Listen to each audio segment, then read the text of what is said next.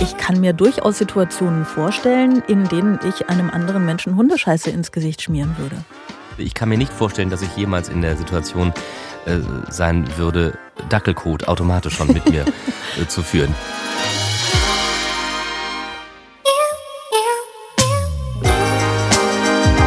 Extra 3. Bosettis Woche.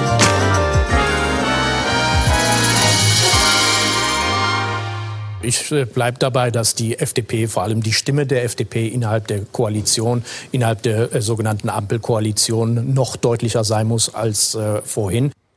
Was für wahre Worte zur Eröffnung vom FDP-Generalsekretär Bijan Sarai. Genau FDP. So ist es nämlich. Wenn die Leute nicht gut finden, was ihr sagt, dann müsst ihr einfach noch deutlicher sprechen.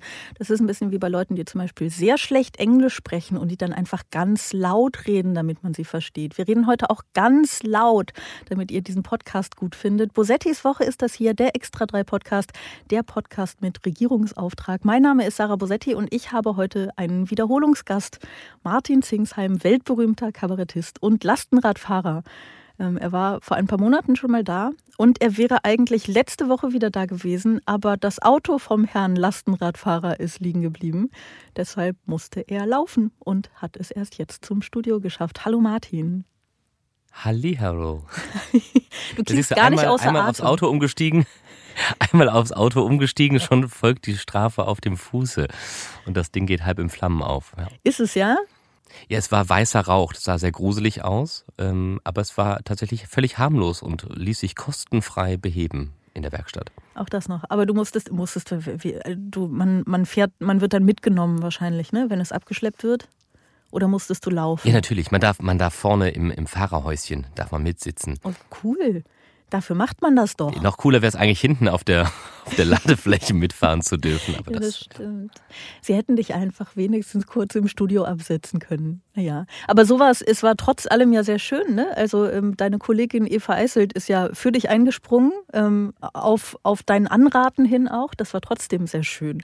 Insofern. Ähm, ja, ich hatte ihr auch gesagt, Mensch, guck mal, so ist das mit feministischen Sendungen. Da muss erst der Mann krank werden, damit es die Frau reinschafft. Da muss erstmal der Mann kommen und sagen, hier, ähm, ladet doch mal eine Frau ein. Das stimmt, Genau. das stimmt. Wir können das einfach, sogar den Feminismus können wir Frauen einfach nicht so gut wie die Männer. Weißt du, so ist es nämlich. Naja. Wenn du ist, Fragen hast, Sarah. Ja, genau. Ich erkläre dir das gerne. Nein, es ist ja schön, dass du da bist. Du bist allerdings streng genommen auch gar nicht wirklich da, zumindest nicht da, wo ich bin. Ich bin ja in Berlin. Du bist in Köln. Köln? In Köln. Wie ist es gerade in Köln? Ich habe ein bisschen Angst vor der Antwort. Ja, also mal die, die Anreise war eher so ein Glasscherben- und Bierleichen-Slalom hier ins Studio. Aber man muss halt rechtzeitig losfahren, um es durch die Karnevalistinnen und Karnevalisten zu schaffen. Ja, es äh, zieht sich ein bisschen ähm, durch unsere Podcast-Bekanntschaft, ne? Diese Sache mit dem Karneval. Wir sind ja beide äh, große, große Karnevals-Fans. Ähm, und das letzte Ja, Mal. obwohl ich hier heute sogar kostümiert im im Studio sitze. Tatsächlich. Aber ich kann das jetzt was, einfach behaupten. Was trägst du? Total crazy habe ich doch hier Ringelshirt und ringelige Socken und solche Dinge an, weil ich heute schon einen großen Gala-Auftritt hatte und äh, an der Schule meiner Kinder äh, innerhalb der Karnevalskombo äh, Klavier spielen durfte. Ach, wie schön. Ich hätte, ich hätte eigentlich auch was sehr Schönes für den Einstieg, und zwar das hier. Gewinnerin der Woche.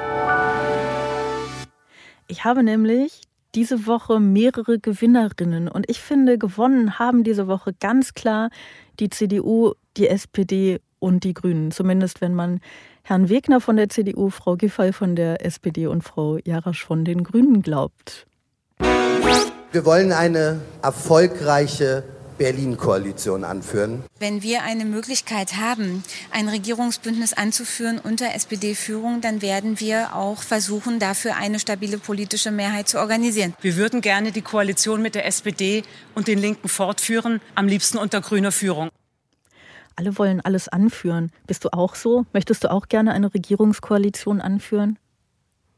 Oh, ungern. Ich möchte überhaupt ganz selten führen, wenn ich ehrlich bin. Äh, selbst beim Tanzen fällt mir das zunehmend schwer. Dann wärst du, glaube ich, jemand, den ich so nach einer Wahl sehr gut aushalten könnte. Ich finde es, ähm, ich finde ja alles, was mit demokratischen Wahlen zu tun hat, und das ist jetzt kein keine Kritik an demokratischen Wahlen. Ich bin immer noch sehr dafür, aber ich finde alles drumherum sehr schwer auszuhalten. Ich finde Wahlkampf sehr schwer auszuhalten, ne? weil sie sich da alle so, so gockelig präsentieren und, und, und irgendwie gut gefunden werden wollen. Ähm, und ich finde aber dieses Nachher auch immer so, so schwer zu ertragen. Weißt du, woran mich das erinnert? An eine Geburt. Ich weiß nicht, ob du da so aus eigener Erfahrung ähm, mit, mitreden kannst, aber ähm, äh, so eine Geburt ist ja äh, ein bisschen schmerzhaft, ne? Und dann denkst du irgendwann, wenn das Kind da ist, jetzt habe ich es geschafft und das ist für mich so der Moment der Wahl. Ne? Also du hast endlich diesen ganzen furchtbaren Wahlkampf ausgehalten und ertragen und dann hast du es geschafft. Endlich ist die Wahl und du denkst, jetzt ist es vorbei. Und dann ist es aber nicht vorbei, weil dann kommt ja äh, noch die Nachgeburt und dann kommen die Nachwehen und dann äh, klappt es mit dem Stillen vielleicht nicht so direkt und dann hast du immer noch so, äh, ich gehe jetzt ein bisschen ins Detail, ne, aber dann tut das wirklich wahnsinnig, wahnsinnig an den Brüsten weh, wenn die, wenn das Kind sau, es ist wirklich sehr, sehr, sehr schmerzhaft und so. Ähm, und das ist für mich alles, was nach einer Wahl passiert. Kannst du das nachfühlen? Ja, es kommen gerade äh, Erinnerungen an den Kreissaal hier bei mir zurück. Ähm, ja, natürlich, äh, ich kann das absolut nachvollziehen und tatsächlich weiß man manchmal nicht, was schlimmer ist, äh, die Vorberichterstattung oder die Nachberichterstattung. Deswegen schalte ich meist nur ganz kurz um, um 18 Uhr eins. Dann muss man ganz schnell wieder ausschalten, weil man sozusagen diese, dieses Festival der Plattitüden kaum, kaum aushält. Und ich glaube, das Wort stabil habe ich in den letzten Worten so häufig wie lang nicht mehr gelesen. Dabei, dabei müsste man ja bei 63 Prozent Wahlbeteiligung müssten alle sehr, sehr kleinlaut da stehen und sich klar machen, dass, ich glaube, die FDP ist in einigen äh, Bezirken tatsächlich hinter der Tierschutzpartei gelandet. Ich meine, das ist ja jetzt Und gar auch Herr so. Wegner ist ja, also mit seinen Stolzen, also er ist letztendlich von weniger als zwei Drittel von den Wählerinnen und Wählern, äh, von denen hat er etwas mehr als ein Viertel. Also müsste man alle, könnten sehr demütig dort vors Mikrofon treten. Ach, weißt du, Demut. Demut wäre sowieso einfach mal eine ganz tolle Idee, ne? Also, ähm, die, ich finde die FDP-Reaktionen ja grundsätzlich, ich finde wirklich die FDP-Reaktionen auf so ziemlich alles meist die unterhaltsamsten und die furchtbarsten zugleich. Ne? Wolfgang Kubicki, von dem ich ein großer, großer Fan bin, ähm, der hat, glaube ich, irgendwas gesagt, dass er sich das Ergebnis immer noch äh, schön trinken Schön muss. trinkt. Ja, das finde ich ja zumindest irgendwie mal ganz gut. Ähm, aber ich finde diesen Satz, den er, den er dann gesagt hat, ne, dass er, ähm, wenn es keinen Straßenbau mehr geben soll, dann ähm, gibt es auch keine Stromleitungen mehr. Da kann sich der Robert gehackt liegen, was immer das genau bedeuten soll. Äh, ist so. Das ist Lyrik, kennst du doch. Ja, das ist so Lyrik, die ist so sehr Lyrik, die ist so sehr Kunst, dass man das schon nicht mehr wirklich versteht. Aber es ist alles an der FDP so wahnsinnig, wahnsinnig kindisch. Und warum können denn Leute nach einer Wahl nicht mehr, nicht einfach sagen, oh shit, äh, da haben wir dann wohl was nicht so gut gemacht. Also warum müssen auch, warum muss jetzt auch Rot-Grün ähm, überhaupt behaupten, weiterzumachen wie bisher sei eine gute Idee? Also sie sind ja jetzt noch nicht so ewig lang am Zug, aber sie haben ihre Sache ja offenbar nicht so gut gemacht, dass die Leute sich vor Begeisterung überschlagen. Und dann könnte man ja auch sowas sagen wie, oh shit, das haben wir wohl nicht so gut gemacht. Ähm, wir würden. Aber wahrscheinlich, weil irgendwelche PR-Beraterinnen und Berater halt sagen, hey, du brauchst eine positive Erzählung, ja. Wir müssen das reframe, wir müssen das deuten und am Ende äh, sozusagen lesen Hinz und Kunst natürlich eh nur die Schlagzeile, die eine Überschrift und da steht dann, ähm, wir sind wir haben einen Regierungsauftrag. Wir sind ganz Rot-Grün ist Rot-Rot-Grün ist ganz klar abgewählt. Also so am Ende wird es ja verschlagwortet und deswegen glaube ich wird einem jeder PR-Fuzzi dann sagen, du brauchst eine positive Erzählung und die musst du immer wieder wiederholen, bis es irgendwann äh, durchgesickert ist.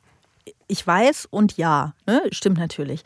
Die Frage ist ja, kannst du diesem also in dem Fall jetzt als Politikerin oder Politiker, kannst du diesem Spiel entfliehen, ja oder nein? Weil wenn du jetzt oh shit sagst, dann wird natürlich die Schlagzeile oh shit lauten. So. Ähm, und das ist jetzt nicht im klassischen Sinne positiv. Aber kannst du das nicht einfach trotzdem machen? Wäre es nicht schön, das einfach trotzdem zu machen? Oder meinst du, dann bist du überhaupt gar nicht mehr mehrheitsfähig im Sinne von für eine Mehrheit wählbar? Ich glaube, P Politik machen oder ähnlich wie Eltern sein, das sind irgendwie Sa Sachen, da, da hat man zu funktionieren, da hat man zu performen, zu liefern, da, da, das muss man auf die Kette kriegen. Dabei, klar, es wäre vielleicht eigentlich schöner, wenn sich Politikerinnen, Politiker, genau wie Elternteilchen mal hinstellen könnten und könnten sagen, äh, ist alles ganz schön krass, habe ich mir irgendwie anders vorgestellt, kann mal irgendjemand helfen kommen. Aber ja, so, so kann man sich jetzt schwerlich eine Pressekonferenz mit dem Söder vorstellen, weil wir vielleicht anders als auf der Bühne, wo ja Scheitern völlig akzeptiert ist, äh, in der Politik und auch bei Eltern immer noch erwarten, dass das alles laufen muss und dass das irgendwie Heldinnen und Helden sind, an die man sich anlehnen, an die man sich aufrichten kann. Und ähm, da fehlt vielleicht eine, ah ja, eine Kultur des Scheiterns. Ja, ich meine, zum Teil ist es ja auch verständlich. Also wir wollen ja alle ähm, in einer repräsentativen Demokratie natürlich Repräsentantinnen und Repräsentanten haben, die äh, ihre Sache gut machen und souverän sind. Das heißt, das Bestreben danach kann ich ja auch, kann ich ja auch nachfühlen. Aber ich, ah, ich, ich finde es einfach wirklich schwer auszuhalten. Ich finde, es ist schlimmer als Nachwehen. Und das will schon was heißen, weil Nachwehen können echt ganz schön wehtun. So, ich finde das, was nach einer Wahl passiert, schlimmer als Nachwehen. Hilfe. Äh, vielleicht könnte man das ganze, diese ganze Debatte auch einfach anders lösen. Ähm, nämlich wie ein Mann, der jetzt wohl kein Ballettchef bei der Staatsoper Hannover bleiben wird. Verlierer der Woche. Ich weiß nicht, ob du das mitbekommen hast. Marco Gülke, der ähm, war, ist, war, er wird es jedenfalls offenbar nicht bleiben, ähm, Ballettchef bei der Staatsoper Hannover. Und der hat am vergangenen Samstag bei einer, Premiere, bei Heute einer Premiere. haben sie sich getrennt, habe ich gehört. Heute haben sie sich getrennt. Ne? Der hat von der Premiere ja. einer Kritikerin mit Hundekot beschmiert. Ähm, und was fast noch interessanter als die Aktion an sich ist, er hat es folgendermaßen kommentiert. Ich denke, dass die, die, die, die Wahl der Mittel sicherlich nicht super waren absolut. Und natürlich ist es gesellschaftlich auch bestimmt nicht anerkannt oder respektiert, wenn man solche, zu solchen Mitteln greift. Und ich bin auch ein Mensch, äh, der sowas gar nicht, noch nie gemacht hat. Insofern bin ich natürlich auch ein bisschen erschrocken über mich selber. Schön, oder? Ja, es ist so schade, dass, äh, dass er jetzt nicht mehr Ballettdirektor ist, weil ich finde, jetzt wäre die eine Chance da, also der, der, wie sagt man, der Mantel der Geschichte wäre da gewesen. Man hätte ihn nur greifen müssen, denn jetzt endlich hätte das, äh, das, das internationale Tanztheater endlich die Aufmerksamkeit, die es verdient hätte. Also wenn man jetzt an ihm festgehalten hätte, dann, dann hätte es ausverkaufte Premieren gegeben. Äh, sämtliche Leitmedien hätten berichtet über die nächsten Ballettinszenierungen. Es ist ein bisschen schade, dass man das jetzt nicht. Also es ist ja auch halt eine Frage, man muss ja auch hinter seinem Mitarbeiter stehen. Ja, muss man das? Das ist noch eine andere Frage, ne? Aber ich, also er hätte natürlich die, diese Geschichte inszenieren können. Als Ballett, das wäre ganz wundervoll gewesen. Also es geht um eine Journalistin von der FAZ, äh, Wiebke Hüsters, die hat ähm, eine Kritik geschrieben zu einer Inszenierung von äh, Herrn Göke. Ähm, und wenn man Herrn Göke glauben darf, war das jetzt auch nicht die erste Kritik, sondern in den letzten 20 Jahren gab es wohl viele Kritiken von ihr, die er als zu persönlich und verletzend empfunden hat. Ähm, laut Frau Hüsters waren es neun Kritiken insgesamt, wovon ihr zufolge zwei überschwänglich positiv waren.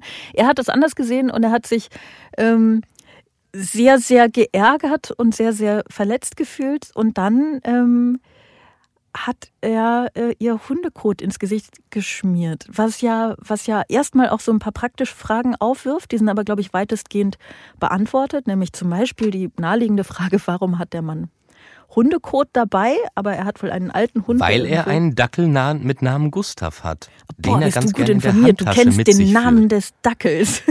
Schön. Dackel Gustav. Also wir als Tanztheaterfreunde äh, kennen den natürlich. Äh, natürlich kennen wir den, ja. Genau, es, äh, Gustav ist ein alter Hund. Gustav hat äh, irgendwo hingemacht ähm, und ähm, sein Besitzer hat diesen Haufen wohl in einer Papiertüte aufgehoben und wollte den rausbringen. So seine Version äh, der Geschichte. Und das ist ja auch ein wichtiges Detail, weil man, man denkt ja erstmal bei Hundekot, das kann ja nicht im Affekt gewesen sein. Wenn genau. man aber als Ballettdirektor das große Glück hat, Hundekot sozusagen standardmäßig mit sich zu führen, dann äh, ist ist der Aspekt äh, Affekt dann doch auch wieder drin.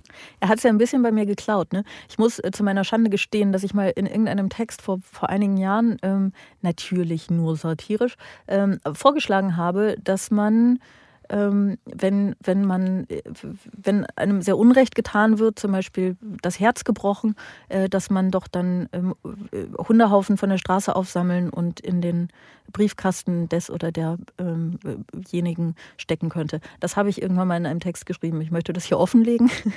Ich bin schuld. Ich bin schuld.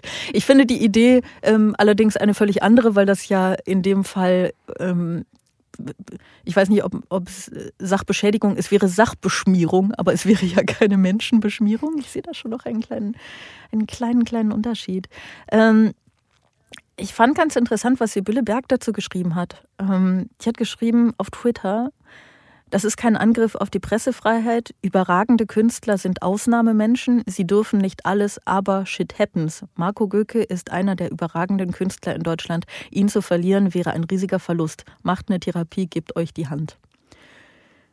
Hat sie recht oder hat sie Unrecht? Ja, also ich äh, finde schon, dass da was dran ist, denn ähm, es ist ja kein, kein Zweifel, dass das nicht geht und dass man das nicht darf und dass, dass er, dass da gehandelt werden muss. Aber wir haben so eine, wir haben oft so eine Art, dass man einfach Sachen dann äh, streicht, wegschiebt, suspendiert oder sonst wie absetzt und dann sind sie, dadurch ist ja die eigentlich Sache nicht gelöst. Insofern hat, hat Frau Berg natürlich durchaus einen Punkt, ähm, dass dadurch, dass er jetzt weg ist, ist ja, ist ja der Sachverhalt überhaupt nicht gelöst, geklärt, entschuldigt, versöhnt oder wie auch immer. Es ist nur einfach, ist äh, die, die Meute ist beruhigt und es wäre doch, ähm, also ich meine, was, weißt du, Beethoven hat regelmäßig äh, sein, sein Personal zusammengeschrien und mit Stühlen nach Menschen geworfen. Ähm, ja gut, dann, dann nehmen wir den vielleicht nicht als Maßstab unserer, ne, als moralischen Maßstab unseres Handelns. Also ich habe das Gefühl. Ja, aber es wäre die Strafe nicht viel, wäre wär es nicht eine viel größere Strafe, wenn, wenn Herr Göke seinen Vertrag noch hätte erfüllen müssen und hätte unter diesen unter dieser äh, Extremberichterstattung jetzt äh, weiter weiterarbeiten müssen und man hätte hingeschaut, was der Mann, Mann eigentlich äh, so macht und hätte vielleicht auch festgestellt, ähm, dass die Rezensentin gar nicht so Unrecht hat mit vielen Dingen, vielleicht denn die gar nicht so so krass waren, die sie geschrieben hat, soweit ich das ähm, gelesen habe. Äh, ich denke nur, dass die die einfachste Lösung ist natürlich immer jemanden einfach äh, zu entfernen und äh, aber tatsächlich stell es vor, es gäbe eine eine große Pressekonferenz, eine Aussprache, ein äh, und am Ende eine Versöhnung dieser beiden doch äh, der, der Textarbeiterin und des Tanzmaniacs. Das wäre doch viel spannender, als zu sagen, äh, ist weg, Problem gelöst. Mhm, aber das klingt jetzt ein bisschen, als hättest du ein Drehbuch geschrieben, das dir gefällt. Das würde ja erstmal beinhalten, dass ähm, die Betroffene in diesem Fall, ähm, das ist, glaube ich, recht, recht klar zu sagen, weil sie Hundekacke ins Gesicht geschmiert bekommen hat, dass die überhaupt Lust dazu hätte, sich hinzusetzen und überhaupt mit diesem Mann zu versöhnen. Das muss sie ja erstmal gar nicht tun. Ne? Also das, die, dein, dein Szenario würde ja, äh, damit es ein schönes Szenario wird, durchaus Dinge von ihr verlangen, von denen ich kenne die Frau nicht, ich nicht weiß, ob sie ähm, ob, ob, ob sie da überhaupt Lust drauf hätte. Ich stimme dir zu, ich habe zumindest diese letzte ähm, Kritik von ihr gelesen, die ich als Nicht-Kennerin ähm, der Materie nicht jetzt ähm, nicht jetzt wohlwollend fand, aber eben auch nicht, nicht schlimm, sondern es war schon irgendwie ein Verriss, aber es erschien mir jetzt insgesamt ehrlich gesagt nicht zu persönlich und nicht so, als sei das irgendwie eine, eine einseitige Feindschaft, die er dann mit nichts anderem als Hundekot beantworten konnte. Ähm, aber ich habe gar nicht das Gefühl, dass ähm, Sibylle Bergs Punkt war, naja, wenn man den jetzt irgendwie einfach äh, rausschmeißt, dann ist ja nichts gelöst, sondern ich hatte das Gefühl, ihr Punkt war, überragende Künstler sind Ausnahmemenschen. Was ich eine ganz schlimme These finde, ehrlich gesagt.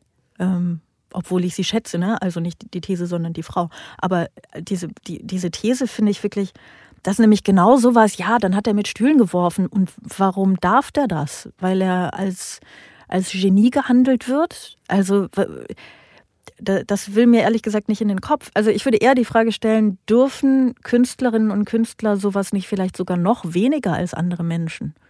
Weil sie ja sich den ganzen Tag und die ganze Nacht mit dem Ausdruck von, von Emotionen und von Zwischenmenschlichem befassen und das ja zum Teil sogar besser können als alle anderen. Also sie haben ja sie haben ja die Sprache, also mehr als eine sogar. Ne? Wenn du dich mit Tanz beschäftigst, dann hast du ja, dann hast du so viele Ausdruckmöglich Ausdrucksmöglichkeiten. Du kannst nicht, also alles, was, was einfach irgendwie in irgendeiner Form von Gewalt mündet, ist ja ein, ähm, ein Ausdruck von Sprachlosigkeit. Also von, von, es reicht mir nicht, dir jetzt irgendwas zu sagen. Ich, ich muss dich jetzt schlagen. So. Ähm, und in dem Moment hast du weißt, argumentativ meine, ja immer verloren. Absolut, aber es sind ja quasi zwei Sachen. Ähm, die, die sollen ihn ja ruhig äh, verklagen und er muss dafür äh, Verantwortung übernehmen, zur Rechenschaft gezogen werden und wer weiß, ob da eine, eine Geldstrafe oder was auch immer da fällig wird. Das ist ja die eine Sache, so eine juristische Bewertung und das soll ja auf jeden Fall stattfinden. Und, ähm, und trotzdem, ich glaube, was, was Sibylle Berg so ein bisschen anreißt, ist, dass wir dass wir, und das ist, glaube ich, eher eine jüngere Erscheinung, also diesen ganzen Geniekult und dass, dass hochbegabte Genies keine, dass sie nach anderen Regeln leben dürfen als die Normalsterblichen. Das ist natürlich ein alter Hut, aber dass, dass es zunehmend so ist, dass bedeutende Künstlerinnen und Künstler, dass denen doch abverlangt wird, dass sie auch auf so einer moralischen Ebene ähm, bestimmte Höchstkriterien zu erfüllen haben. Also weißt du, ähnlich wie äh, die ja, das Frage, ist aber kein welche, Moment. Welche, Russ welche russischen Künstler müssen sich wie und wie politisch positionieren? Darf der und der noch bei uns singen? Sind mhm. da, also sozusagen plötzlich wird Kunst auf einer moralischen, auf einer politischen, auf diesen Ebenen verhandelt und nicht auf der Frage, also deswegen meine ich, selbst wenn der, also sozusagen, das ist ja ohne Frage falsch, was er gemacht hat und er soll dafür zur Rechenschaft gezogen werden und muss dafür mächtig Ärger kriegen, aber ähm, stellt das tatsächlich, äh, es ist unmöglich, ihn deshalb weiter äh, Ballettdirektor sein zu lassen, wofür künstlerisch vielleicht der am geeignetsten ist.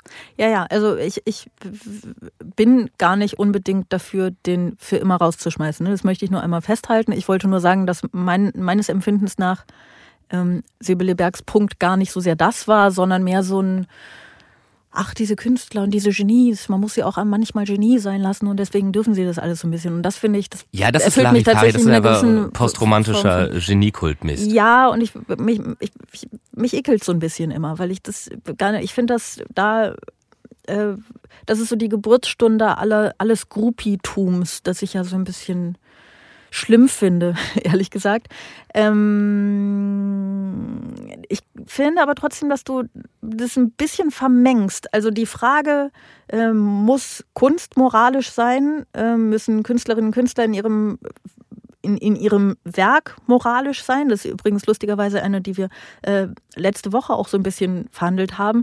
Ähm, meine meine Haltung ist gar nicht so klar dazu. Ich finde grundsätzlich im Sinne der Kunst wäre es natürlich irgendwie ganz toll, wenn sie frei sein könnte von Moral. Und es gibt ja viele Leute, die sagen, das muss sie auch, weil sonst wird sie eingeengt. Und das stimmt auch. Aber wenn wir alles Handeln, alles menschliche Handeln immer moralisch bewerten, was wir ja tun, dann finde ich es komplett absurd, bei Künstlerinnen und Künstlern damit aufzuhören.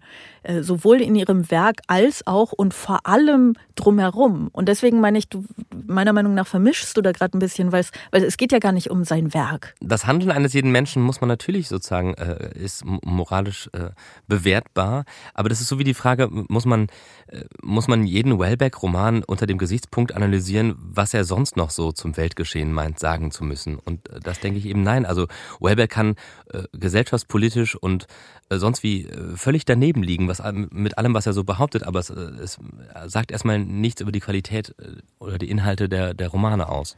Okay, nee, das stimmt. Dann vermischst du es tatsächlich nicht. Dann habe ich es nur falsch verstanden. Ich habe es. Äh, ich also hatte ich, das Gefühl, dass du diese beiden Elemente gerade in, in, in einen Satz fasst, so, ne? Es wäre gesellschaftlich sozusagen jetzt äh, auf der Meta-Ebene gesprochen, es wäre gesellschaftlich eine viel größere Leistung, es auszuhalten, dass auch die nächsten Jahre über ein Ballettdirektor Tanztheater inszeniert, der einen, einen völligen Scheiß verzapft hast und trotzdem wir diesen Weg finden, jemand ist eventuell, wird angeklagt, ist vor Gericht, hat etwas völlig Falsches gemacht und trotzdem kriegen wir das gesellschaftlich hin, in, in sozusagen Arbeiten. Ich finde diese, dieses Bedürfnis, etwas einfach weghaben zu wollen, da, da, das finde ich immer äh, so ein bisschen äh, schwierig, äh, weil dann einfach sozusagen die, die, die Menge ist beruhigt und jemand, jemand wurde sozusagen aus dem, aus dem Sichtfeld mhm. dem Medialen geräumt. Und damit ist aber sozusagen überhaupt nichts auf der inhaltlichen Ebene passiert. Das stimmt. Ähm, da würde ich allerdings ein bisschen differenzieren, worum es geht. Also was, was für eine Handlung, ne? um was für eine Handlung es geht. Es wird ja auch zum Beispiel jetzt viel, viel diskutiert, gerade wo es dieses äh, neue Harry Potter-Spiel gibt. Ähm, darf man es überhaupt spielen, wo J.K. Rowling sich doch transfeindlich äußert und ähm, ihre, ihre Macht und ihr Geld irgendwie einsetzt für transfeindliche Dinge, wie auch immer. Ähm, darf man das ja oder nein? Ähm, und das. Es das, gibt ein Harry Potter-Spiel? Ja, ich möchte hiermit Werbung dafür, nein, ich wollte keine Werbung dafür machen, offensichtlich. Ich weiß ehrlich gesagt nicht, wie es heißt und ich will auch gar keine Werbung dafür machen.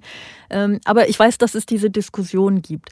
Und da könnte man natürlich sagen, ja, guck mal, ist doch dasselbe. Sie sagt was, tut was, was äh, außerhalb ihres Werks, das einige Menschen nicht okay finden, anderen Menschen ist es egal oder sie sehen das genauso. Ähm, und die Leute, die es nicht okay finden, sagen, deswegen darf man jetzt ihre, ihre Bücher nicht mehr kaufen und dieses Spiel nicht und so. Ähm, und man kann natürlich sagen, das ist dasselbe wie ein Ballettdirektor, der sich ähm, sehr, sehr daneben benimmt. Ich finde das allerdings nicht dasselbe, weil ich bei ihm naja, also es ist ja erstmal kein strukturelles, äh, tief verankertes Problem in unserer Gesellschaft, äh, dass Menschen anderen Menschen Hundescheiße ins Gesicht schmieren. Ne? Also das ist ja, kommt ja jetzt nicht jeden Tag hundertfach, tausendfach vor, meines Wissens. Ich möchte da niemandem irgendwie äh, unsichtbar machen, wenn das Gewagte wirklich, wirklich ja, genau.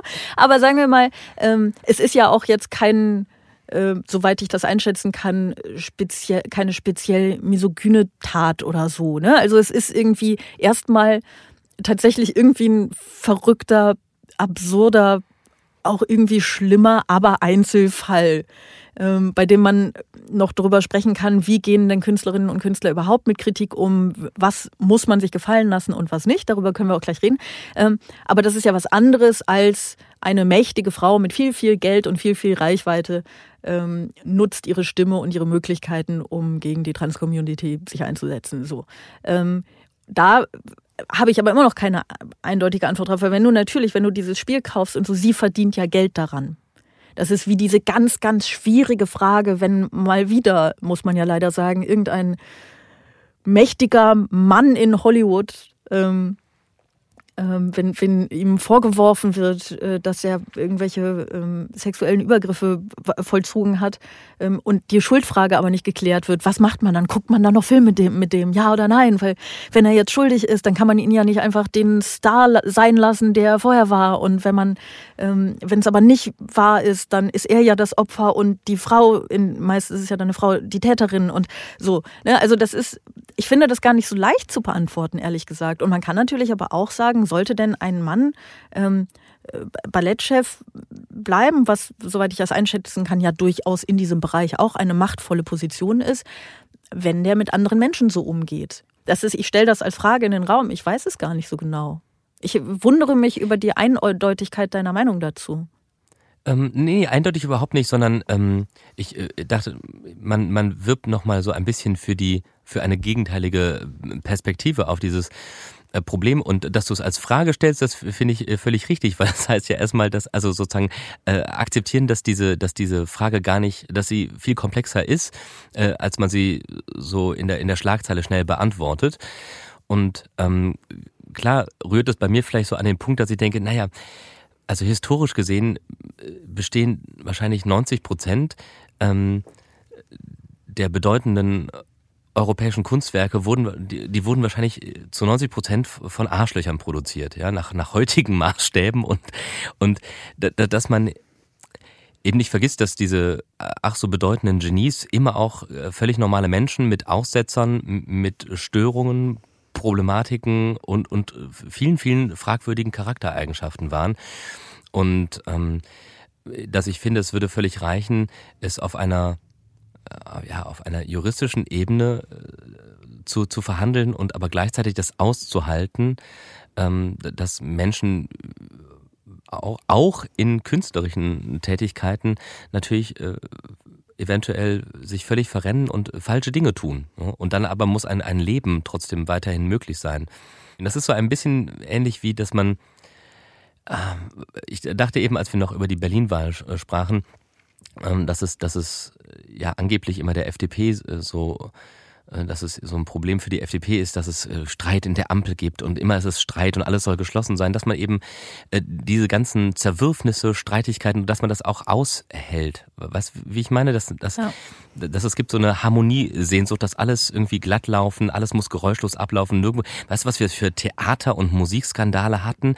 Irgendwie Strawinski, Uraufführung, Sacre, da haben die Leute, die, die, die haben die Stühle aus dem Theater rausgerissen, haben, da gab es zwei Fraktionen, die einen waren dafür, die einen waren dagegen, die haben sich mit, mit äh, das Polster rausgerissen und sind völlig abgedreht. Ja, also das sind, das sind die großen äh, Kunstskandale, von denen man heute äh, im Abonnement wahrscheinlich noch schwärmen würde, wenn mal wieder was passieren würde.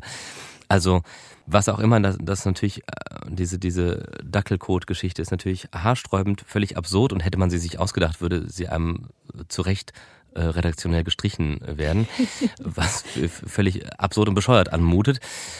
Es wäre auch ja, so ein bisschen ich, so ein, ach komm, jetzt reproduziere doch nicht so ein Klischee von so einem exzentrischen Künstler, der nicht mit Kritik umgehen Klar, kann. Ne? Also jetzt, du würdest jetzt, als, als ob der immer mit Sonnenbrille in jedes Interview gehen würde. Doch, macht der. ja, genau. so, ja. ja, wobei, ich es ist wie aus einem schlechten Film. Dann sitzt er in diesem Trenchcoat und seiner Sonnenbrille da und man denkt sich, jetzt ganz ehrlich, du kannst, der hat doch nicht einen Dackel in der Handtasche. Willst du mich verarschen?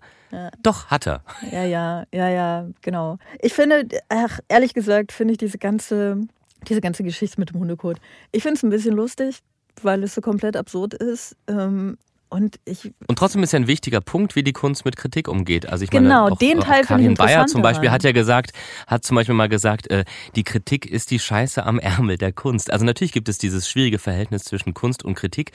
Und man muss ja sagen, bei uns in der Kleinkunstszene, äh, da, da ist ja eher da ist ja Kritik kaum, kaum vorhanden, was so, ich weiß, kommen bei dir noch Rezensentinnen und Rezensenten und schreiben für die Zeitung? Das ist extrem selten. Das heißt, ähm, ja, da also dachte so ich nämlich so, da fehlt die Auseinandersetzung völlig. Ja, ja, das stimmt. Das Weil passiert oft, nicht viel. Aber darauf, kommt jemand. darauf wollte ich nämlich eigentlich kommen, weil ich nämlich auch denke, also was ich ganz lustig in seiner äh, Reaktion fand, war auch, dass er sich zwar entschuldigt hat, dann doch, er wollte ja erst nicht, dann hat er sich doch entschuldigt, hat aber sofort irgendwie auch nachgelegt ne? und gesagt, die hat mich ja auch jahrelang mit Scheiße beworfen und so. Ne? Ähm, und ehrlich gesagt bin ich, also mir fehlte ein bisschen die Motivation, mir jetzt all ihre äh, Rezensionen durchzulesen, um da eine, um da die Schuldfrage zu klären. Ne? Ich habe mir diese letzte durchgelesen und dachte, ja, okay, ja, das freut dich nicht, wenn du das inszeniert hast, natürlich nicht aber das ist kein Grund für Hundescheiße. Ähm, die anderen acht habe ich mir nicht durchgelesen, ähm, weil es ja auch letztlich egal ist. Ne? In dem Moment, in dem du zu so einem Mittel greifst, hast du dich so ein bisschen ins argumentative Abseits katapultiert. Dann hast du irgendwie eh Unrecht. Aber die Frage ist, ob es nicht, je nachdem, wie sie sich verhalten hätte, ob es nicht verständlich ist. Also ich frage mich bei solchen Sachen ja manchmal, ne, ob es moralisch richtig oder falsch ist. Können wir recht leicht sagen, ist natürlich falsch, sollte man niemals tun. Aber ich kann mir durchaus Situationen vorstellen, in denen ich einem anderen Menschen Hundescheiße ins Gesicht schmieren würde. Natürlich. Also wenn jemand so richtig, richtig, richtig, richtig, richtig, richtig kacke zu mir ist oder zu einer anderen Person, ähm, dann äh, möchte ich das gar nicht ausschließen, dass ich das auch machen würde. Ich glaube ehrlich gesagt nicht, wenn jemand sieben schlechte Kritiken über mich schreiben würde, aber es gibt Situationen, in denen ich das tun würde. Da bin ich mir ganz, ganz sicher. Ähm, und eventuell ist es ja wirklich verständlich, aber ich weiß es nicht. Also welcher, stell dir mal vor, es wäre jetzt wirklich so, wie er es darstellt, dass sie sich irgendwie auf ihn eingeschossen hat und und immer ganz böse persönliche Kritiken schreibt. Stell dir mal vor, das würde jemand bei dir tun. Ne? Also du wüsstest einfach, was immer ich erschaffe, was immer ich schreibe, was immer ich auf die Bühne bringe, da kommt diese eine Person und macht sich wichtig und fühlt sich wichtig und zerreißt das mit großer Reichweite auch ne, in der FAZ. Wie würdest du denn damit umgehen? Also ich kann mir auch äh, ähnlich wie du, ich kann mir Situationen vorstellen, in denen ich ähm, in Sachen Cholerik genau an dem Punkt bin, äh, wo ich jemandem was ins Gesicht schmieren würde. Ich kann mir nicht vorstellen, dass ich jemals in der Situation äh, sein würde, Dackelcode automatisch schon mit mir äh, zu führen. Das nicht als Nicht-Tierbesitzer, aber ähm, da bist du mit deinem Verständnis auf, auf so einer rein emotionalen Ebene, so einem Verständnis natürlich schon äh, eigentlich halt bei meinem Punkt, äh, an dem ich sagte, dass auch bedeutende Künstler eben Menschen mit schlechten Eigenschaften durchaus sind.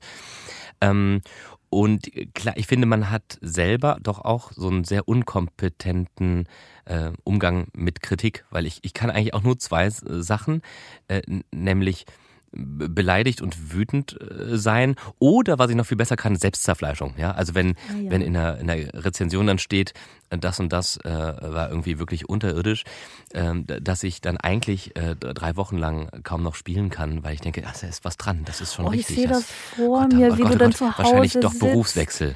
Und dir Dackelkot ins Gesicht schmierst, dir selbst, um dich zu geißeln. Genau. Oh, wie schrecklich. Da ist natürlich äh, Wut wahrscheinlich äh, aus psychohygienischer Sicht äh, wahrscheinlich äh, sehr viel besser. Ich weiß noch, wie ein ein auch äh, durchaus legendärer Rezensent in der Stadt Bonn, eins, als wir noch zu dritt unterwegs waren vor über zehn Jahren, schrieb er einmal, das Finale wirkt wie das ganze Stück überhaupt, dramaturgisch wie mit der Mauerkelle an die Wand geklatscht. Du weißt den und Wortlaut noch. Dass ich das heute noch auswendig ja. Äh, kann, spricht dafür, äh, dass mich das bis heute nicht losgelassen hat und ich trotzdem weiß, dass da irgendwie leider auch was dran war. Das macht es nicht leichter. nee, es macht es nicht leichter, aber manchmal ne, gute Kritik, also schlechte, gute, schlechte Kritik kann ja einem ja auch weiterhelfen. So kann man es natürlich auch sehen. Ne? Jetzt hat sie sieben schlechte Kritiken geschrieben und er hat nicht daraus gelernt. Warum hört er denn nicht auf sie? Äh, zum Beispiel jetzt, wo er rausgeworfen ist und sowieso das nicht mehr im Verdacht steht, Dinge nur zu tun, um seinen Job zu retten, könnte sie ja mal anrufen zum Beispiel. Das fände ich, glaube ich, eine ganz gute Idee. Und dann, äh, da an der Stelle bin ich dann nämlich vielleicht doch ein bisschen bei Sibylle Berg. Ne? Gebt euch die Hand, vertragt euch. Also wascht sie zuerst, weil da war Hundekot dran, aber dann gebt sie euch und vertragt euch. Ähm, ich ich habe nur, ich habe einfach ein großes, großes Problem mit diesem Künstlerinnen und Künstler. Sie sagt auch nur Künstler, ne? Sowas wird vielleicht auch Männern dann eher angedichtet. Die sind halt irgendwie aus, also Ausnahmemenschen. Nein, oh, die sind genauso, die sind genauso kacke wie alle anderen und sollten nach denselben moralischen ähm, Kriterien bewertet werden, finde ich. Ja, eben, nach, nach denselben und nicht nach noch höheren. Das kann man vielleicht ja auch äh, sagen. Also ich bin ja eher so in der Musikgeschichte unterwegs und denke immer, oh Gott, ja, also äh, Bartok hat sich äh, super scheiße den Frauen gegenüber verhalten. Ähm, Beethoven hat sein gesamtes Umfeld irgendwie cholerisch tyrannisiert und so weiter und so fort. Also ähm, das weiß man trotzdem, trotzdem fängt ja keiner an, äh, jetzt drüber nachzudenken, wen man überhaupt noch spielen kann, nur weil diese Menschen halt genauso, genauso kacke sind wie wir selber auch zum Teil. Ich weiß nicht. Ich glaube, also ich teile einfach nicht deine Beobachtung, dass die nach ähm, in ihrem, in ihrem Wesen, also in ihrem, in ihrem Verhalten, zwischenmenschlichen Verhalten, nach härteren Kriterien, Kriterien be, nein, äh, Maßstäben, nach härteren Maßstäben be, be, beurteilt werden als normale Menschen. Ähm, ich glaube, wenn es jetzt so um Rassismus, Sexismus geht oder so, dann vielleicht schon eher, aber dieses reine blöd zu anderen Menschen sein dürfen, da beobachte ich zumindest in dem, was ich so mitbekomme, immer noch, dass ähm, berühmten Menschen, es muss ja nicht mal die Kunst sein, aber dass berühmten Menschen da sehr viel mehr durch gehen, durchgegangen lassen werden. Es, wir lassen das mit der Grammatik heute einfach. Ihr wisst, was ich meine, ne? Also, dass, dass die einfach irgendwie mehr dürfen. Und das finde ich schwierig. Also ich finde es falsch. Du hast äh, recht, insofern, dass, dass die natürlich auf der einen Seite dürfen sie mehr, ja, wenn Mariah Carey 20 weiße äh, Kätzchen haben möchte und die Zimmertemperatur auf 21,4 Grad und so, da, da, da wird den wird mehr Anstrengendes und Unverschämtes und so weiter ähm, äh, durchgehen gelassen, man kann es tatsächlich nicht sagen, du das hast recht, äh, durchgegangen gelassen. Ähm, auf der anderen Seite äh, hat man trotzdem auch erhöhten, einen erhöhten Anforderungskatalog. Also zum Beispiel in unserer äh, Kölner Philharmonie hier hat der Chef jetzt entschieden, dass Kurenzis äh, nicht mehr auftreten darf und äh, und da bin ich doch froh, dass, äh, dass ich so unbekannt bin, dass man mich nicht aufgrund irgendeiner politischen Positionierung ein- oder ausladen kann. Und Weil da wird eben auch sozusagen wird wird künstlerisches sozusagen mit der plötzlich mit der Frage buchen wir oder buchen wir nicht oder in dem Fall sogar Kurenzis im März abgesagt. Wir wir canceln sozusagen den Künstler, äh, weil wir sozusagen äh, auf ein politisches Statement warten, was wir nicht bekommen haben. Das äh, ist schon finde ich eine recht recht neue Erscheinung, dass dass man damit sehr viel moralischen ähm, oder vermeintlich moralischen Bewertungskriterien ähm, an so eine simple Frage wie, ob jemand in der Kölner Philharmonie spielt oder nicht, herangeht. Hm. Ich finde das nicht grundsätzlich falsch. Erstens, weil Leute, die in der Öffentlichkeit stehen und wirklich eine große Öffentlichkeit haben, ja durchaus auch eine Vorbildfunktion haben. Ähm, und zweitens, weil es, wenn es um, also bei politischen Positionierungen kommt es ein bisschen drauf an, ne? aber wenn, wenn jetzt jemand irgendwelche strukturellen Probleme in unserer Gesellschaft zementiert, ähm, wenn jemand äh, sich für oder nicht ausreichend gegen die Unterdrückung von äh, marginalisierten Menschen ausspricht, dann ist das etwa, also diesen Leuten dann nach wie vor diese große Bühne zu geben, ist eben auch ein, ein Statement und auch eine Botschaft an zum Beispiel diese marginalisierten Menschen, die es sowieso schwer genug haben.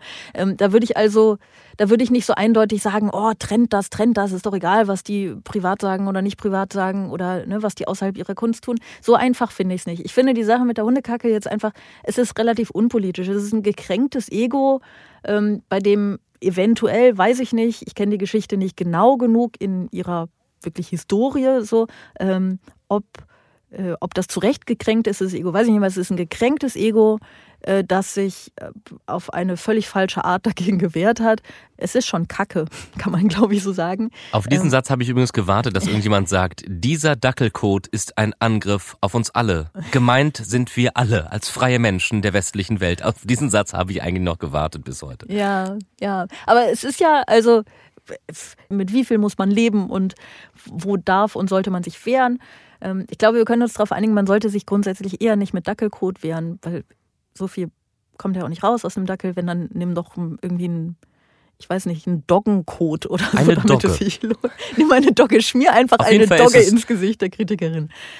Ähm, Auf jeden Fall ist es schön, dass viele Menschen zum allerersten Mal gehört haben, dass es so etwas wie zeitgenössisches Tanztheater gibt. ja, ja, siehste, guck. Komm, wir machen jetzt noch eine schnelle Runde. Speed Dating. Manche von euch sind vermutlich überrascht, mich hier mit Sarah Wagenknecht Schulter an Schulter zu sehen. Aber es gibt einen sehr ernsten Grund dafür. Wir sind beide der Meinung, dass endlich Schluss sein muss mit dem Sterben und der Zerstörung in der Ukraine und dass man das nur erreicht, wenn man verhandelt und nicht noch mehr Waffen liefert. Und wir waren der Meinung, es muss jetzt endlich was passieren, sonst werden demnächst noch Kampfjets geliefert. Deswegen haben wir gemeinsam ein Manifest für Frieden geschrieben, was schon sehr viele unterschrieben haben und was auch noch viel unterschrieben werden kann. Das waren Alice Schwarzer und Sarah Wagenknecht. Äh, ich habe gesagt, wir machen eine schnelle Runde. Nicht falsch verstehen, sie muss auch jetzt nicht so schnell sein. Du, darfst auch mehr als einen Satz sagen, ne? Aber ich würde dir ähm, drei Fragen stellen. Ähm, und die erste handelt von äh, dieser Sache, die wir da gerade gehört haben. ähm, Ali Schwarzer und Wagen, äh, Sarah Wagenknecht haben mit vielen anderen zusammen, muss man ja sagen, ein sogenanntes, von ihnen selbst sogenanntes Manifest des Friedens verfasst, in dem sie äh, für Frieden appellieren und sagen, der einzige Weg dahin sei äh, die Verhandlung und äh, der Stopp von Waffenlieferungen in die Ukraine. Ähm, findest du den Titel passend? Wenn nicht, ähm, sag mal einen besseren Titel für dieses Manifest. Also ich glaube, es hieß nicht Manifest des Friedens, sondern Manifest für Frieden. Oh ja, das kann sein. Und boah, ich glaube, der Titel ist jetzt tatsächlich das Uninteressanteste äh, daran, aber ich lese das auch eher als eine Intervention, weil ähm, also steht, glaube ich, soweit ich das richtig gelesen habe, auch nicht, äh, also gefordert ist auch nicht der sofortige Stopp sämtlicher Waffenlieferungen, sondern es ist ja gefordert äh, die Eskalation, also die immer weiter voranschreitende und größer werdende und ähm, ja, sozusagen expliziter werdende Form von Waffen, Waffenlieferungen ähm, zu beenden und nicht weiter voranzutreiben. Und das ähm, dass auf ukrainischem Boden äh, die NATO sozusagen jetzt immer weiter am Ende dann, also diese Kampfjets äh, Forderung ist ja jetzt äh, auch schon sehr, sehr deutlich im Raum, dass das einer gefährlichen Eskalation gleichkommt, das, das ist aus meiner Sicht auch so. Ich finde ähm, den Titel gar nicht so langweilig, weil ich wie meist bei solchen Dingen die Wortwahl an sich ja durchaus interessant finde. Also das, was du gerade gesagt hast, die Sache mit der Eskalation, ähm, dass sie die Eskalation den, den Waffenlieferungen zusprechen zum Beispiel, finde ich rhetorisch durchaus geschickt. Und ich finde das ganze Manifest des Friedens oder Manifest für Frieden zu nennen, ähm, rhetorisch tatsächlich auch sehr geschickt. Es ist ein bisschen, es ist ein bisschen platt, weil durchschaubar, weil sie damit ja sagen, dass das der einzige Weg zum Frieden ist. Ähm ja, ich, ich, äh, mein Problem ähm, mit dem Manifest ist tatsächlich auch äh, erst ein sprachliches gewesen, weil ich finde, von, von der Formulierung her äh, klingt äh, viel zu wenig durch. Ähm, also es wird vieles was man klar benennen müsste, wird sehr vage gelassen sprachlich. Ne? Also es werden Frauen vergewaltigt, es werden Kinder oder wurden Kinder verängstigt. Ähm, da, da fehlt überall so ein bisschen der Zusatz von wem denn. Und das, ähm, das ist so ein seltsamer Beigeschmack in diesem Manifest. Und tatsächlich, glaube ich, fehlen mir und fehlen auch vielen anderen so die, die klaren Forderungen an den eigentlichen Aggressor, an, an Russland. Trotzdem finde ich, ist es in in einer in einem Land wie Deutschland nicht kontrovers über Waffenlieferungen zu diskutieren, äh, wäre so ein bisschen höchst seltsam. Und ich finde auch, dass der Meinungskorridor da nicht noch enger werden darf. Denn, ah, das ist ähm, übrigens, das ist ja auch so ein schöner eine, Ausdruck, also der sehr so, häufig genannt, genannt. Der Meinungskorridor wird enger. Das sehe ich ehrlich gesagt gar nicht so. Also es ist, ähm, boah, ich weiß gar nicht, wo ich anfangen soll. Also erstens ähm, wird ja gefühlt rund um die Uhr über diese Waffenlieferungen diskutiert. Also aber erst, du, es wird ja äh, rund um die Uhr wird ja diskutiert über die Waffenlieferung, aber ja zunehmend und vor allem über die Frage, wann, was, wie viel, wohin und wer wartet das und was könnte man noch äh, liefern? Ja, die Frage, ob überhaupt, die müssen wir jetzt nicht mehr stellen, weil ja nun mal schon wirklich viel geliefert wurde. Aber ob noch mehr und was, wenn was noch mehr, das wird doch, das wird doch massenhaft diskutiert. Also dass, dass das nicht passieren würde, ähm, das halte ich tatsächlich für, für, für falsch, das zu sagen. Das stimmt einfach nicht. Das wird diskutiert und dieses sogenannte Manifest für Frieden ist ja ähm, natürlich auch ein Debattenbeitrag. Ne? Und ich will ja gar nicht sagen, dass es den nicht geben sollte. Ich will nur sagen, dass ich ihn so, ich finde ihn in, aus genau den Gründen, die du eben auch schon angerissen hast, so naiv. Weil er überhaupt, also erstens, weil er sich tatsächlich nicht an den Aggressor richtet, obwohl er diesen wunderschönen Satz äh, enthält, es ist Zeit, uns zuzuhören. Das finde ich einen schönen Satz, den sollte man halt mal Putin sagen. So, ne? Ähm, dieser ganze Aufruf bietet ja gar keine realistischen Lösen, Lösungen. Bei diesem Thema wundere ich mich ja immer sehr über die Eindeutigkeit der Meinungen von Leuten. Ne? Irgendwie die Leute, die sagen, alles, was sie brauchen. Die Leute sagen, nee, bloß nicht, wir werden da reingezogen, gar nichts. Die sollen halt einfach aufgeben. Ähm, und das so, also diese beiden, diese beiden Positionen gibt es ja. Und bei den Leuten, die sagen, die sollen halt einfach aufgeben, sagt aber niemand, die sollen einfach aufgeben, sondern die sagen, es muss ein Kompromiss ausgehandelt werden. Sie sagen aber nicht, inwiefern das ein Kompromiss sein soll und ehrlich gesagt auch, warum die Ukraine denn überhaupt einen Kompromiss eingehen sollte, weil sie ist ja angegriffen worden. Also wenn du jetzt den Krieg stoppst, dann ist ja nicht irgendwie für die Ukraine alles in Ordnung.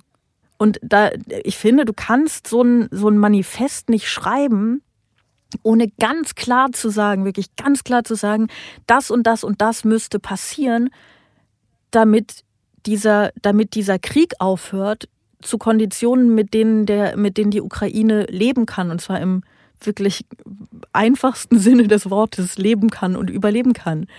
Ja, aber da merkst du selber, an welchem Punkt wir dann schon gesellschaftlich sind, dass, dass selbst Sarah Bosetti jetzt hier sitzt und sich kaum vorstellen, also beziehungsweise ein, ein, ein Eintreten für Verhandlungen schon als äh, komplett naiv und weltfremd äh, mhm. empfindet. Nein, nein, nein, und, nein. Äh, ein, ein, Eintreten für Verhandlungen ähm, empfinde ich überhaupt nicht als naiv und weltfremd. Ich glaube, natürlich muss verhandelt werden, zu, auf, auf jede Art, die möglich ist und zu jedem Zeitpunkt, der möglich ist, mit jeder Intensität, die, die möglich ist. Nur Waffenlieferungen und Verhandlungen sind überhaupt gar nicht zwei Dinge, die sich ausschließen. Das finde ich auch noch so einen kompletten Irrglauben in dieser Diskussion. Es, es müssen Verhandlungen geführt werden. Deswegen möchte ich nur noch mal darauf hinweisen, dass es nicht heißt in diesem Manifest, äh, alle Waffenlieferungen müssen äh, besser gestern als heute gestoppt werden, sondern dass die, ich halte das Wort Eskalation auch für total falsch, aber was, was da gemeint ist, ist ja, dass die weiter voranschreitende und eklatanter werdende, also dramatischer werdende äh, Frage nach Waffenlieferungen sozusagen diese, diese Spirale sich nicht weiter nach oben schrauben soll. Ja, aber Sie haben das Insofern nicht geschrieben, Sie haben Eskalation geschrieben und du korrigierst es jetzt sozusagen für Sie, obwohl Sie sprachlich absolut in der Lage sind, genau das zu sagen, was Sie sagen wollen. Das heißt, Sie schreiben sehr bewusst Eskalation. Und ich glaube, dass Ob Leute das, so, nicht, so eine Form von, von Rhetorik nicht brauchen, wenn sie wirklich ehrlich sind in dem, was sie sagen und was sie sagen wollen. Weißt ich du? halte es für ungeschickt, das Wort Eskalation, aber es ist ja Nee, nicht äh, falsch zu sagen, die, die, die Form der Waffenlieferung eskaliert äh, im Sinne ja, von. natürlich kannst du das so, natürlich kannst du das so nennen und man versteht, was gemeint ist. Aber wir sprechen über Krieg und sie benutzen das Wort Eskalation. Und das sind bei aller moralischer Wunderlichkeit von einigen der Beteiligten kluge Menschen, die ganz genau wissen, was für, was für Worte sie wählen. Also da finde ich jetzt zu sagen, ach ja, das haben sie ein bisschen ungeschickt formuliert, das glaube ich nicht. Ich bin Diese Polarisierung, ähm, äh, ähm, die passiert ja von beiden Seiten. Also nur wenige Stunden nachdem äh, dieses Manifest äh, unterwegs war, äh, gab es die äh, er- ersten Schmähbildchen mit Schwarz, äh, Schwarzer und Wagenknecht und da hieß es sozusagen Putin-Handlangerinnen schon. Ich glaube auch von, ja, äh, ich weiß, von ich weiß. offizieller Seite aus. Also die, diese Polarisierung, äh, die, das können ja alle Beteiligten. Ja, natürlich können das alle gut. Beteiligten, aber das ist also ehrlich gesagt, ob jetzt irgendwelche Leute auf Twitter Schmähbildchen ähm, ver verbreiten oder ob Alice Schwarzer und Sarah Wagenknecht sich dahin stellen und so ein Manifest verfassen, finde ich an ähm, Reichweite und Macht und ehrlich gesagt zum Teil auch Intellekt nicht ganz dasselbe. Ähm, und finde ich Eben, auch das, das, irrelevant das für die Frage. Die, die, also weißt das du, ist die weil- ständig bediente Erzählung, dass wer, wer, wer Waffenlieferungen skeptisch sieht, dass er das Geschäft Russlands betreibe. Das ist ja der immer wieder vorbe- vorgebrachte Vorwurf. Das, äh, Und äh, was, was wir ja gerade suchen, ist ja sozusagen äh, das, das, die schwierige Gemengelage einer nicht schwarz-weiß Malerei, sondern äh, irgendeiner Grauzone. Das ist das, glaub ich, das Problem mit so einer, mit, mit, wir sind hinter dem Punkt längst, wo es eine, wie du sagtest, eine, eine, eine Lösung überhaupt geben kann, die wie eine Lösung ist, wie wir sie uns normalerweise vorstellen, dass alles wieder gut ist. Das an dem Punkt sind wir dann sozusagen als als als Welt schon schon mit Tempo 180 vorbeigefahren. aber da, weißt du, darauf, Weil darauf ich, ich verstehe, ich, ich weiß, ich verstehe, ich verstehe nichts von von äh, Militärstrategie und Krieg, aber ich erkenne ein Dilemma, wenn ich es sehe. Und das Dilemma äh, ist natürlich das, vor, vor dem wir jetzt äh, total, äh, vor dem wir stehen. Ja, das, Ja, dass ja, aber das, darauf wollte ich hin, darauf wollte ich hin, dass du, es, wo, wo wir bei Dingen aushalten sind, nur wo, ehrlich gesagt, geht es da um Dinge, die ja irgendwie Mhm. nicht aushaltbar sind, aber was alle Beteiligten an dieser Diskussion, an dieser Debatte, die vor dieser Problematik stehen, ähm, offenbar nicht aushalten, ist, dass es irgendwie ein, ein Problem ohne Lösung ist. Eventuell tatsächlich ohne gute Lösung. Also vielleicht ist, was immer jetzt die Welt auch tut, kommt jetzt der nächste Weltkrieg, um mal diese, ähm, ne, diese, diese, dieses Horrorszenario aufzugreifen oder so, kann ja passieren, weil wir es mit einem machthungrigen Wahnsinnigen zu tun haben und es alle überlegen, wie gehen wir jetzt mit diesem Mann um, wie schaffen wir das, dass er irgendwie, dass er einen Ausweg aus diesem Krieg vorgesetzt bekommt, bei dem er sein Gesicht wahren kann, bla bla bla bla. Ne? So, es ist ehrlich gesagt, kann es so oder so oder so passieren, dass, dass Deutschland, dass die EU in diesen Krieg hineingezogen wird. Weil ob sie hineingezogen wird oder nicht, ist im Moment im Ermessen von Wladimir Putin. Ich weiß nicht, also ich verstehe das Dilemma. Was ich nur nicht verstehe, ist, ähm, dass Leute so, so ganz eindeutig sagen, wir müssen das so machen und wir müssen das so machen, weil ich habe ehrlich gesagt keine Ahnung. Und ich weiß nicht so richtig, welche Taktik das sein soll, dass man versucht, so viele Waffen zu liefern wie möglich, ohne dass Putin merkt, dass ihm die Waffen, die man da liefert, in diesem Krieg gefährlich werden könnten. Weil dann kannst du ja nur so viele Waffen liefern, dass sie ihm nicht gefährlich werden, weil der ist ja nicht doof. Der kriegt das ja mit, wenn die ihm gefährlich werden. Das heißt, dann lieferst du Waffen, aber du kannst ja gar nicht bis zu dem Punkt kommen, an dem sie wirklich, wirklich, wirklich helfen, weil dann Putin sagen würde, jetzt seid ihr aber Kriegspartei. Und dann verstehe Ja, ich und die wenn Taktik dahinter nicht mehr. Dann kannst du es auch komplett lassen. Werden, wenn irgendwann Kampfjets geliefert werden, dann äh, sitzt da ja auch keiner mit dem Walkie-Talkie drin und fragt nochmal in Berlin nach, ob es okay wäre, auch über die äh, ukrainisch-russische Grenze damit zu fliegen. Also, dass die NATO längst drin steckt, auf eine Art und Weise in diesem Konflikt ist ja, ist ja nicht zu, zu bestreiten. Und ähm, ich finde auch, dass die vorsichtig gesagt Skepsis, was das Überschreiten der berühmten roten Linien angeht, äh, durchaus verständlich, weil es ging am Anfang, äh, ging es, glaube ich, um Helme. ja, oder um defensive Waffenmittel zur Verteidigung. Und dass das, dass das alles verständlich ist, äh, ist, ist mir völlig einleuchtend, aber dass das dass das eben äh, moralische und auch politische Gefahren birgt, ist, glaube ich, also dass, dass Menschen ähm, das als Eskalation wahrnehmen, ähm, leuchtet mir völlig ein. Ich wollte eigentlich hauptsächlich über dieses sogenannte Manifest für Frieden ähm, als Debattenbeitrag sprechen. Ähm, und ich glaube, da sind wir uns vielleicht nicht ganz einig, aber das ist ja auch völlig in Ordnung. Ähm, ich halte diesen Debattenbeitrag für nicht hilfreich. Das ist eigentlich alles, was mein Problem damit ist dass sie keine wirklichen, tatsächlichen Lösungsansätze reinschreiben. Und das ist etwas, das diese Debatte, die schwierig genug ist, meiner Meinung nach gerade einfach nicht braucht. So, das ist eigentlich alles, was ich.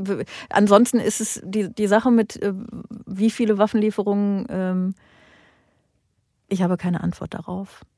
Ich habe noch zwei Fragen. Aber rein gefühlt würdest du vielleicht zustimmen zu sagen, das Wort Verhandlungen und äh, diplomatischen Druck oder diplomatische Verhandlung ist in den letzten Monaten ähm, hat auch ziemlich abgelust gegen äh, Worte wie Leopard, Gepard oder Kampfjet. Insofern mag man den Nö, äh, sprachlich dem würde ich, sozusagen, würde ich ist, ehrlich gesagt nicht das mag man aus Nein, sprachlichen Gründen äh, da skeptisch sein, aber dass, dass es insofern ein, ein, ein vielleicht doch hilfreicher Debattenbeitrag ist, ohne unterschrieben äh, gehabt zu haben wollen, ähm, dass das Thema oder das langfristige Ziel Verhandlungen als dennoch einzige Lösung, irgendwann eine kriegerische Auseinandersetzung zu beenden, äh, wieder mitgedacht und, und vielleicht auch Ach, come on. Du, du meinst ja jetzt nicht ernsthaft, dass das nicht mehr mitgedacht wird. Aber dafür müsste Russland halt verhandeln wollen. Natürlich wird jetzt nicht in jeder Talkshow und in allen politischen Kreisen die ganze Zeit darüber ähm, diskutiert, wie man verhandelt, wenn der Aggressor nicht verhandeln will, sondern es wird darüber gesprochen, wie können wir dem überfallenen Land, solange nicht so, solange keine Situation da ist, in der der Aggressor bereit ist zu verhandeln, helfen. Das ist doch völlig klar. Das bedeutet doch nicht, dass das nicht mehr mitgenommen gedacht wird. Aber weißt du was? Es ist ja nicht schlimm. Wir müssen das ja nicht. Wir halten das aus.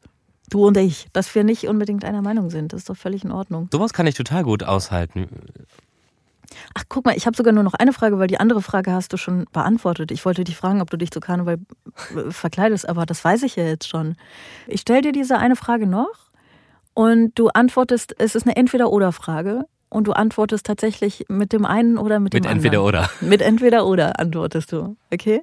Also, äh, hier, Weißes Haus und Aliens. Worauf hoffen wir? Auf Aliens oder auf chinesische Spionage? Auf Aliens. Yes! Das ist nämlich ein Abschlusssatz, ein Abschlusswort für diese Folge. Was, wenn nicht das? Wir sind aber noch nicht ganz durch, denn ähm, wie jede Woche gibt es ja noch das hier. Eine letzte Frage.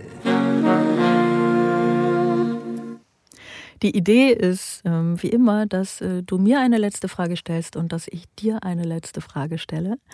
Ähm, hast du dir eine ausgedacht? Ich habe es versam versemmelt, ich habe nicht dran gedacht. Ah, das ist, äh, das ist natürlich schlimm.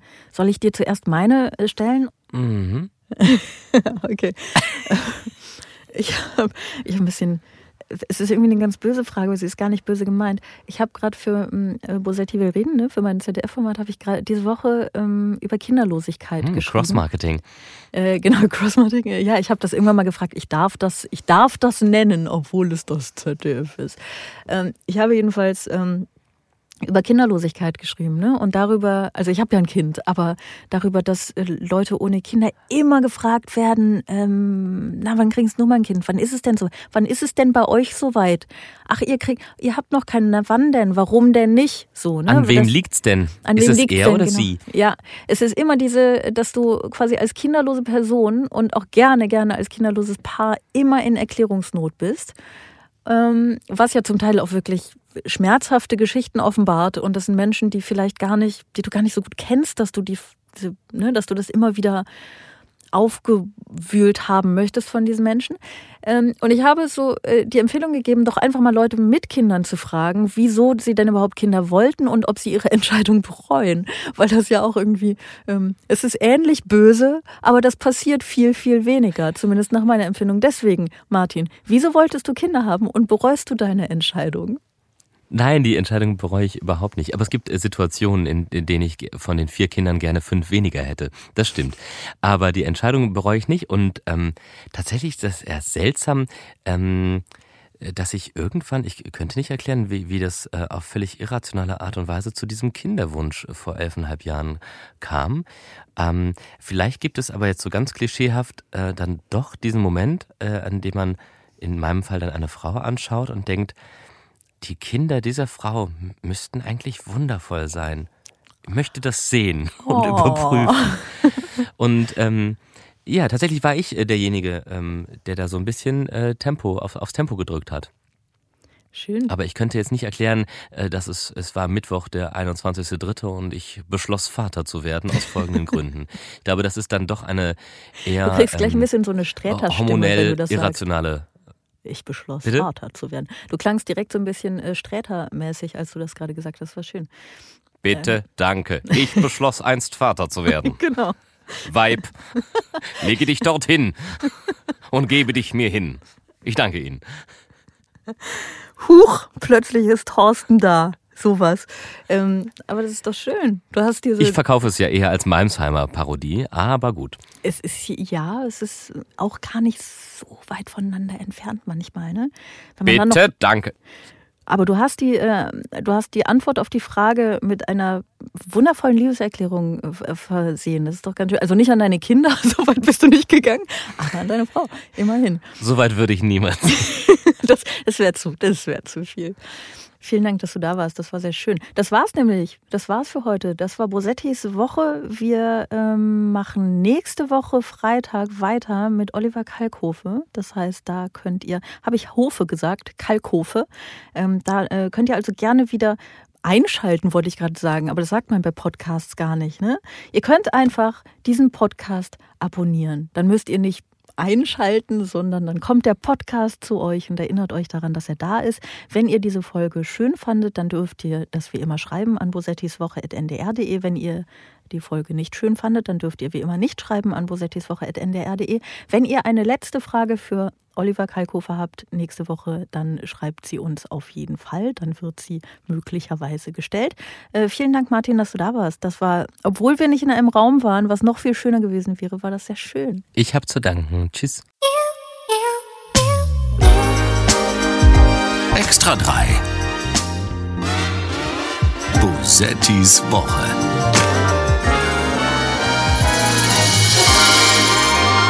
Ein Podcast vom NDR, immer freitags nachmittags.